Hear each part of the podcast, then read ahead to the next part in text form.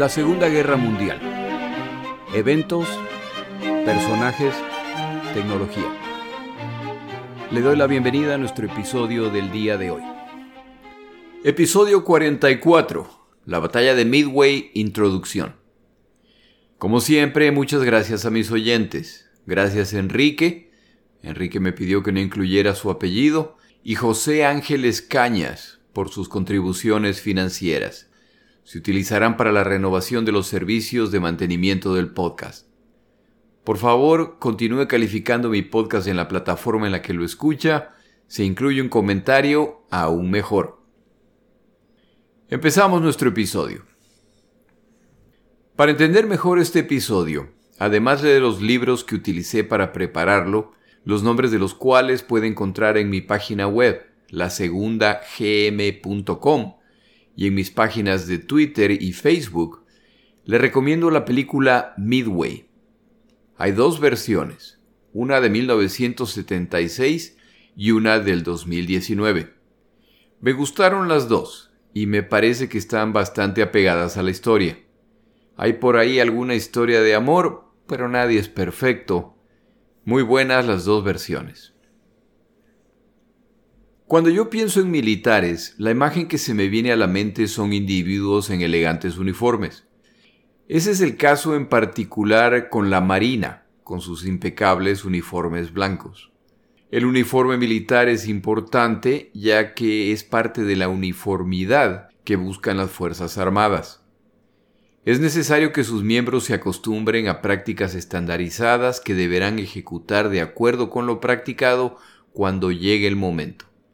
Si ese no es el caso, entonces en condiciones de batalla se armaría el desorden cuando cada participante decide hacer lo que considera más conveniente. Y en esos casos el instinto natural es salvar la propia piel.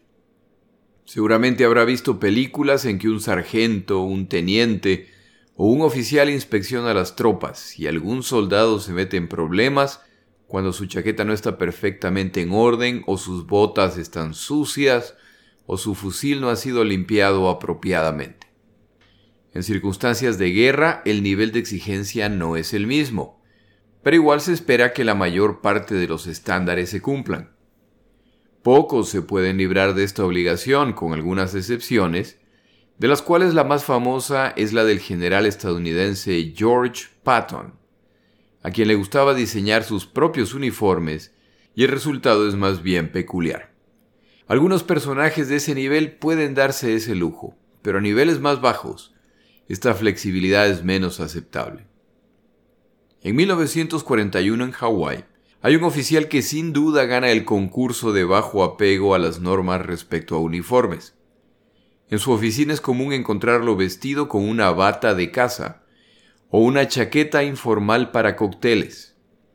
Chaquetas de material cómodo y normalmente muy coloridas. Tampoco es raro encontrarlo usando pantuflas en la oficina.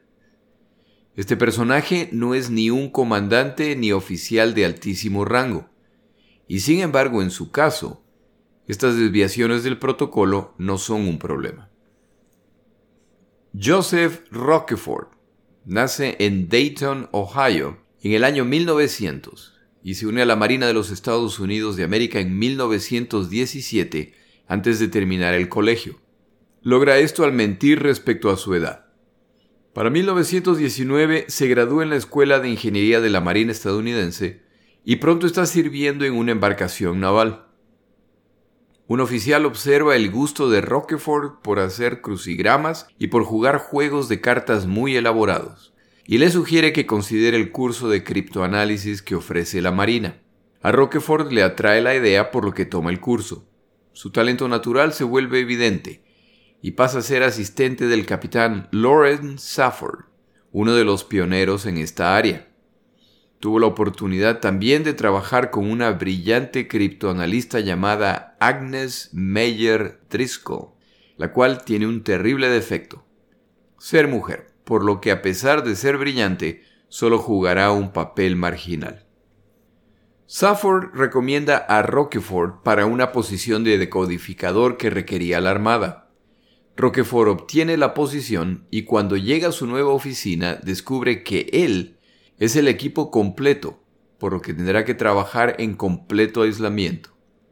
Sus tareas se resumen en recibir códigos secretos y tratar de resolverlos. No hay instrucciones o guía.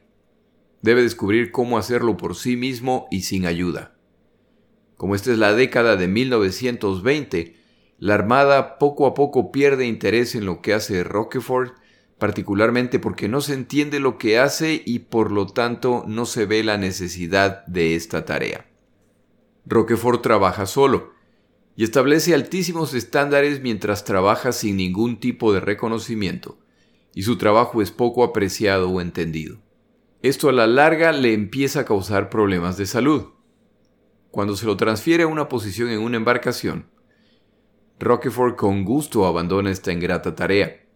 Estos son los años en que no se consideraba necesario el tener un servicio de inteligencia y espionaje en otras naciones. Henry Stinson, secretario de Relaciones Exteriores en el gobierno de Hoover, famosamente declaraba respecto a la naciente agencia de espionaje estadounidense, los caballeros no leen el correo de otros caballeros, por lo que cierra la agencia de decodificación estadounidense en 1929. Once años más tarde se vuelve evidente que hay caballeros dispuestos a invadir países ajenos, a tomarse Europa o Asia entera para a la larga dominar el planeta.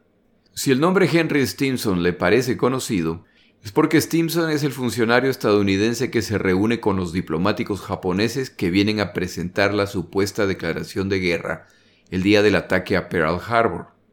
Para el momento que Stimson los recibe, ya sabe lo que vienen a comunicarle debido a que los estadounidenses han roto el código diplomático japonés.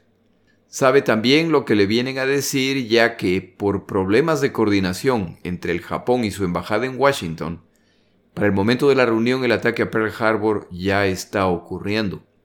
La visión de Stimson, quien para el momento del ataque desempeña las funciones de secretario de guerra, respecto a estos temas, sin duda ha evolucionado. El trabajo realizado por Roquefort durante sus años trabajando en decodificación se vuelve el fundamento, junto con el robo de códigos secretos japoneses de la Embajada japonesa en Washington, para la decodificación del Código Rojo del Japón. Para septiembre de 1940, tres meses antes del inicio de la guerra en el Pacífico, los estadounidenses han roto el Código Secreto Diplomático del Japón. El principio de decodificación japonesa era similar al utilizado por los alemanes en su código Enigma. La diferencia con los británicos es que los decodificadores estadounidenses no contaban con una máquina decodificadora japonesa, por lo que su trabajo merece todo el reconocimiento al descifrar el mecanismo de una máquina que nunca han visto. Este logro, sin embargo, no resuelve la necesidad de leer el más complicado código secreto naval japonés. Basado en los mensajes diplomáticos y los eventos que se están produciendo en Asia, es razonable asumir que los japoneses van a atacar. Lo que no se sabe es dónde o cuándo van a hacerlo, y los militares japoneses no confían en sus diplomáticos, por lo que no comparten esta información con ellos. La comunicación más clara que recibían los diplomáticos cuando se iban a iniciar ataques era empiecen a quemar documentos empiecen a destruir las máquinas decodificadoras. Para 1940, impulsados por un nuevo sentido de urgencia, ya que es evidente que se acerca la guerra, el personal de decodificación estadounidense ha crecido y cuentan con más recursos. Ya se le ha asignado un nuevo nombre a la agencia de inteligencia ubicada en Washington, OP-20G este equipo cuenta además con una máquina producida por IBM, la cual les permite procesar información utilizando tarjetas perforadas. Esta máquina es una de las predecesoras de los ordenadores, computadores, computadoras. El nombre depende en el país en el que usted viva. La información generada se utiliza para tratar de descifrar el nuevo código japonés al cual le han dado el nombre de AN.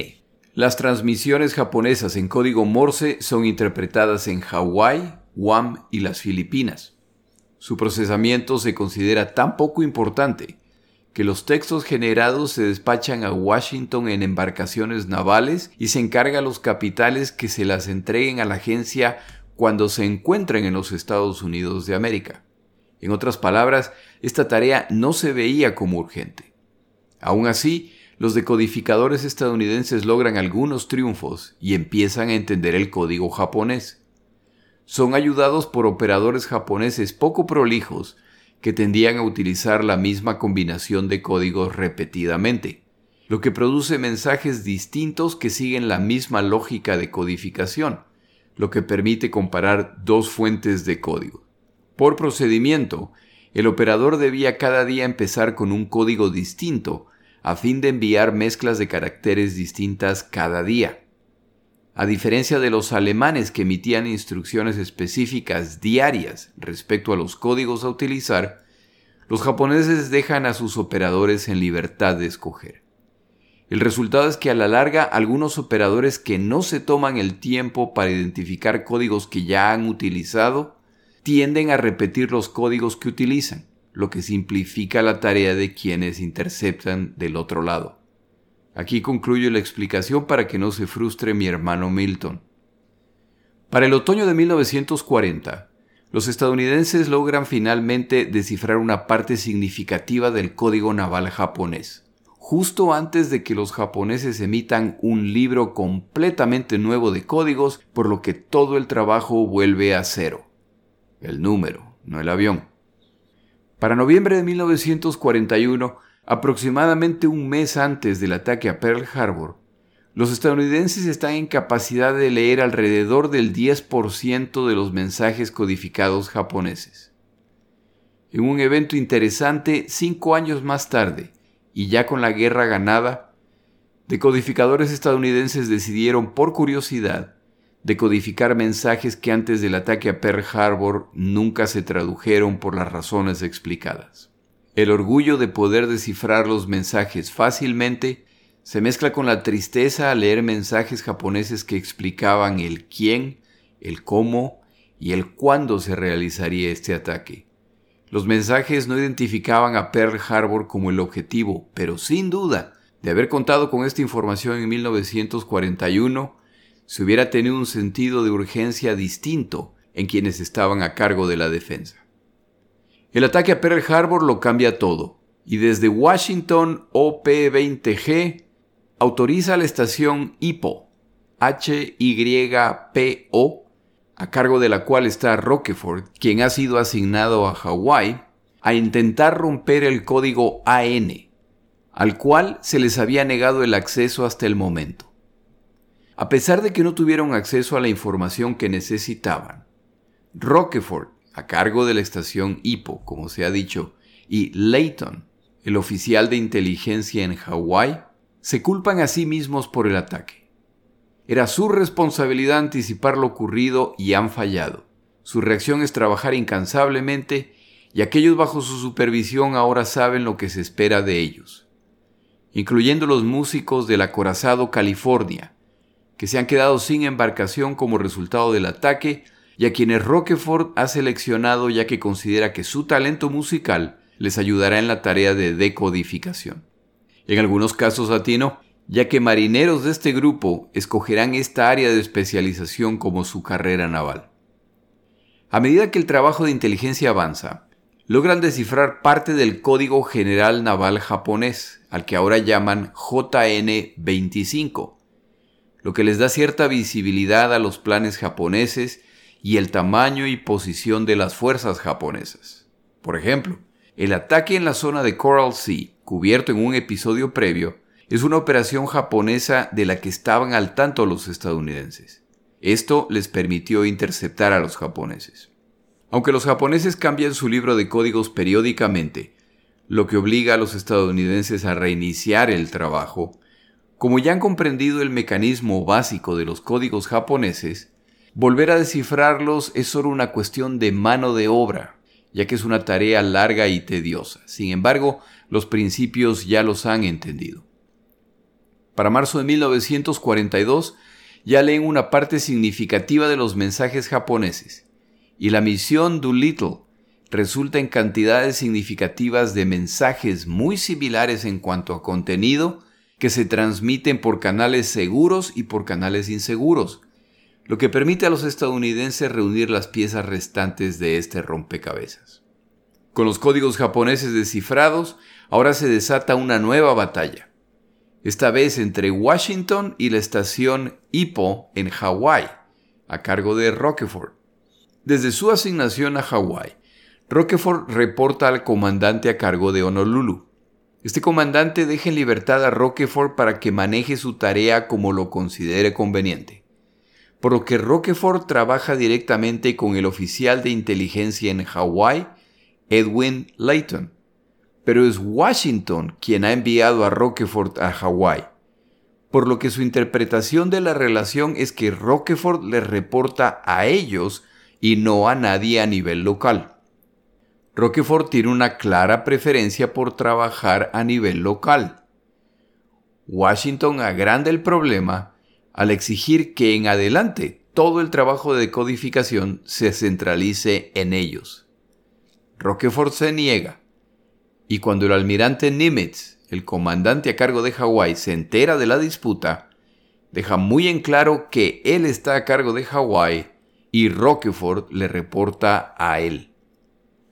Esto decide la disputa con Washington por el momento. Layton, el oficial de inteligencia en Hawái, ha aprendido a respetar la calidad del trabajo y la prudencia de Roquefort. Layton se vuelve el puente entre Nimitz y Roquefort. Layton se comunica con Nimitz mientras se asegura que dejen trabajar a Roquefort en paz. El trabajo de este equipo en Hawái está a punto de impactar seriamente el curso de esta guerra. Antes de continuar nuestro episodio, tomamos una breve pausa.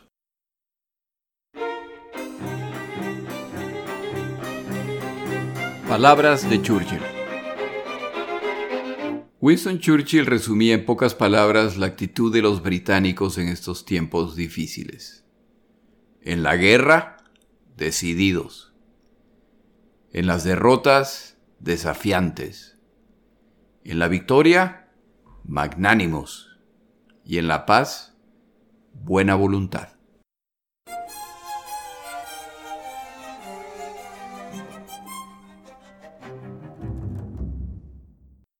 En el Japón, como en el resto de los países combatientes, existe una permanente tensión entre las ramas de las Fuerzas Armadas.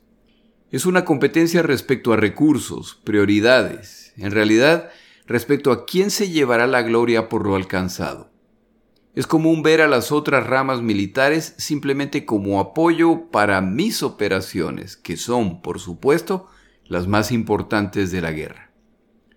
Esto lo enfrentan todas las naciones involucradas con distintos niveles de intensidad. En el caso del Japón, el ejército tiene sus prioridades, entre las que se destacan los desembarcos en Singapur, las Filipinas y las otras islas a fin de consolidar su control de la zona. No pueden además olvidar la guerra en China. La Armada japonesa tiene la tarea de llevarlos a sus destinos y de ahí ellos se encargarán. Yamamoto y la Armada tienen una visión distinta. La prioridad es derrotar a la Armada estadounidense. Tras hundir o averiar la mayor parte de los acorazados estadounidenses en el Pacífico durante el ataque a Pearl Harbor, Yamamoto ve como prioridad forzar el combate naval para destruir el resto de las embarcaciones de combate estadounidense, en particular los portaaviones. El problema es que los estadounidenses no están saliendo a combatir a gran escala por razones obvias. La superioridad de la Armada japonesa luego de Pearl Harbor es abrumadora. Japón tiene un gran número de acorazados, incluyendo el llamado superacorazado Yamato, de los acorazados estadounidenses, tres han sido destruidos y el resto seriamente averiados. Recuerde que hasta este momento la idea de que los acorazados decidirán el combate naval era generalmente aceptada.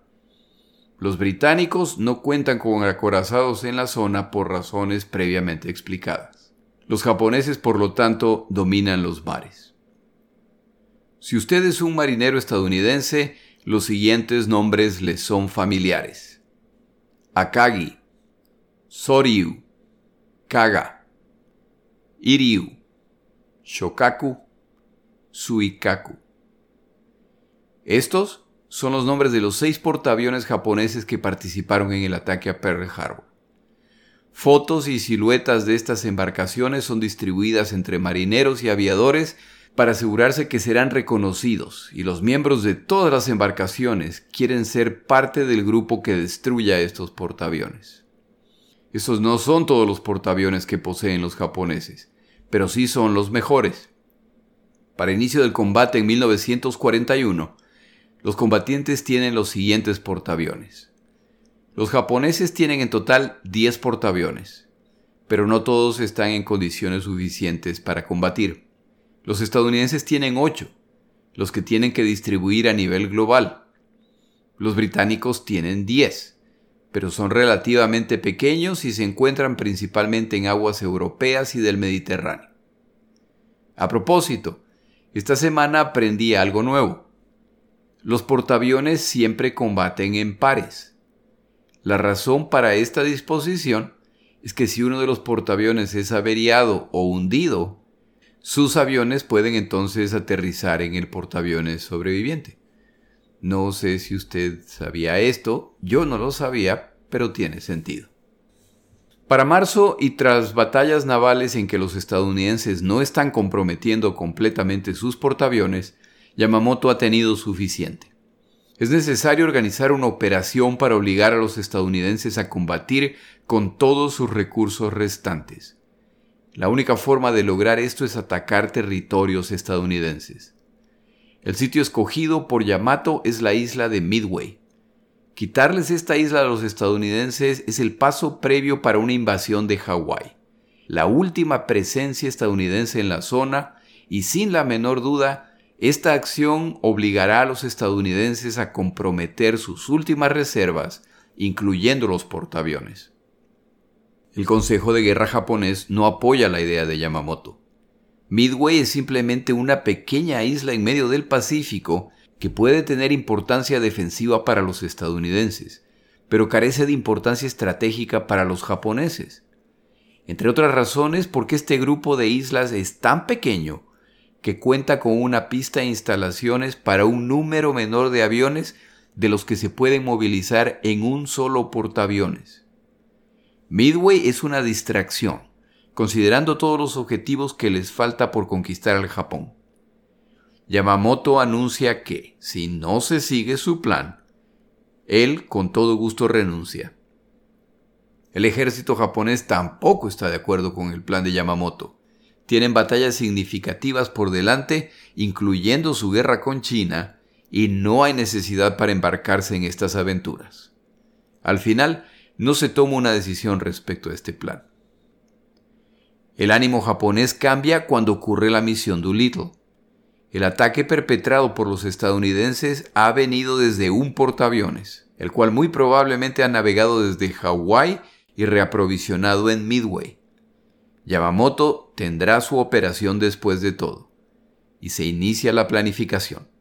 Cuando se produce la batalla de Coral Sea, los eventos, particularmente el hecho de que la totalidad del combate se ha producido entre aviones de los portaaviones, sin contacto directo entre las flotas, confirma la necesidad de esta operación. Se pone entonces en marcha la operación que busca capturar Midway, a la vez que se emboscará a los portaaviones estadounidenses. Esta operación pondrá al Japón mucho más cerca de la victoria total e iniciará la expulsión definitiva de los estadounidenses del Pacífico. La batalla de Coral Sea, la cual era una prioridad del ejército, no de Yamamoto, tendrá un significativo impacto en la operación en Midway. El plan creado por Yamamoto es muy complejo y requiere la coordinación de cinco grupos de combate navales con un número impresionante de embarcaciones. 11 acorazados, 8 portaaviones, 23 cruceros, transportes de tropas, lo que eleva el número de embarcaciones total a 250 entre combatientes y apoyo. Yamamoto comandará la operación personalmente desde el poderoso superacorazado Yamato. Esta fuerza de ataque se dispersará de acuerdo al siguiente plan. Un grupo de combate se dirige hacia el norte y atacará a las Aleutianas. Como estas islas son parte del estado estadounidense de Alaska, los estadounidenses se verán obligados a enviar una fuerza para proteger estas islas. Una vez que las fuerzas estadounidenses se acercan a las Aleutianas, se atacará Midway, utilizando cuatro portaaviones y dos acorazados. Su tarea es eliminar los cazas y bombarderos en la isla en preparación para el arribo de las fuerzas de desembarco japonés.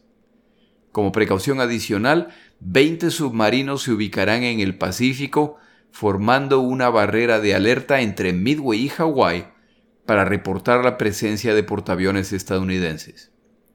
Este plan tiene la ventaja de que como las fuerzas estadounidenses regresan de las islas Aleutianas, las cuales se encuentran al noreste de Midway, los japoneses por lo tanto saben de qué dirección vienen las fuerzas navales estadounidenses esto les indica dónde deben ubicar los portaaviones para emboscarlos.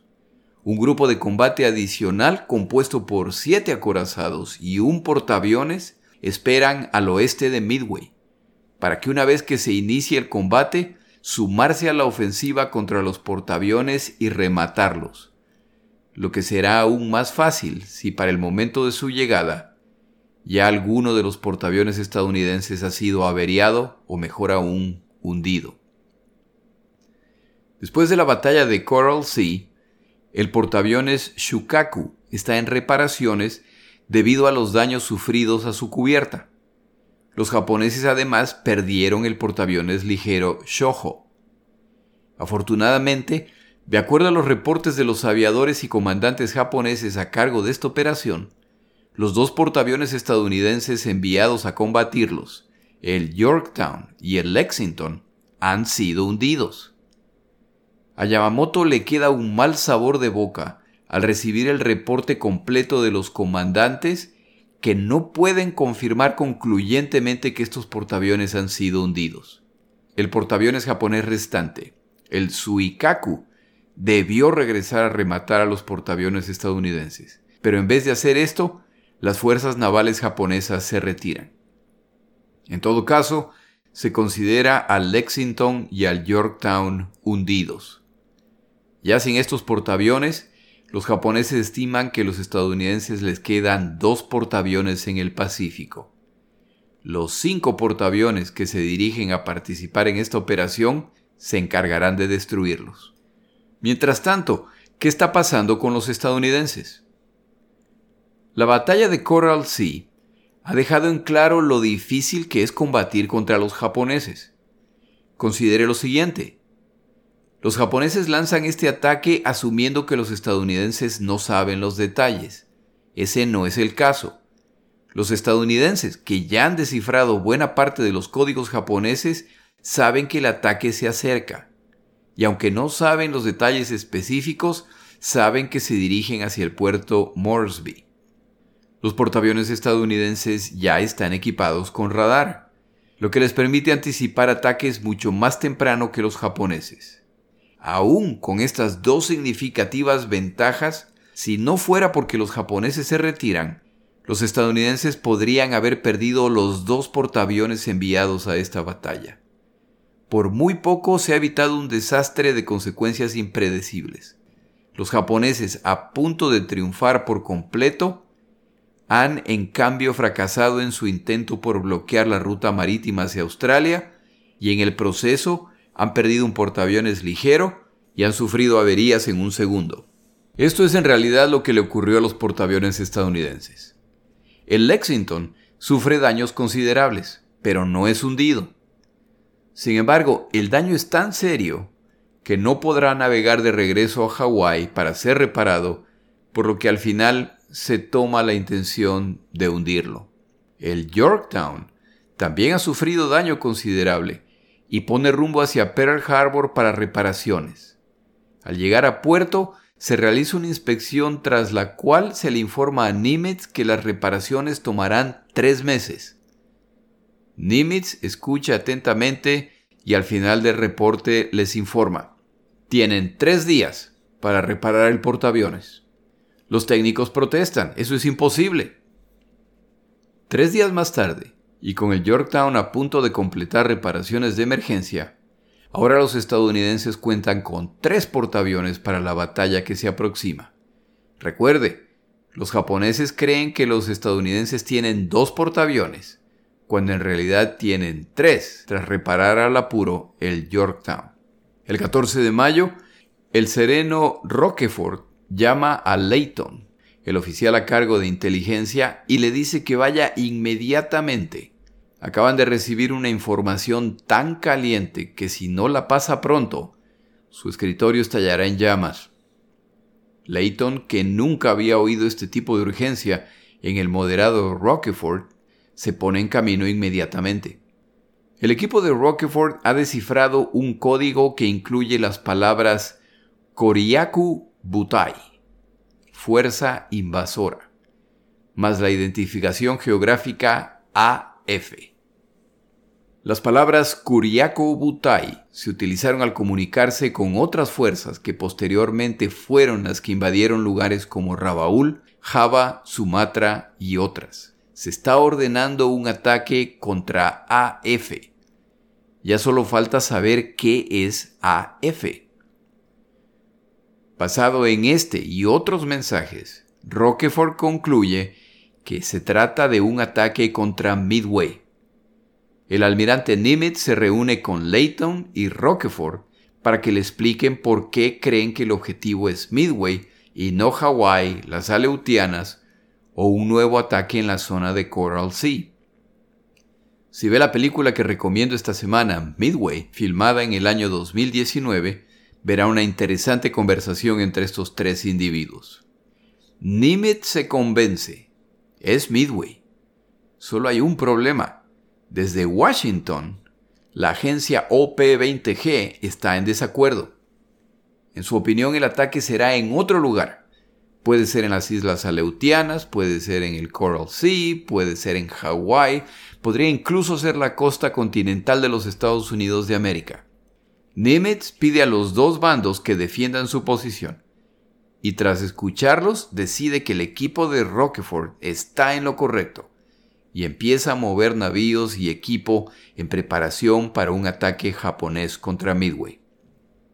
Es importante que el oyente tome en cuenta las terribles implicaciones de equivocarse.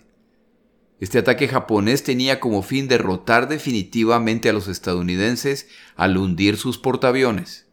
Si se escucha al lado equivocado y se produce un ataque contra un objetivo desprotegido, la guerra muy probablemente está perdida. Como Nimitz se inclina a creer a Roquefort, si se equivocan, entonces es el final de la carrera de todos los involucrados al haber rechazado el Consejo de Washington.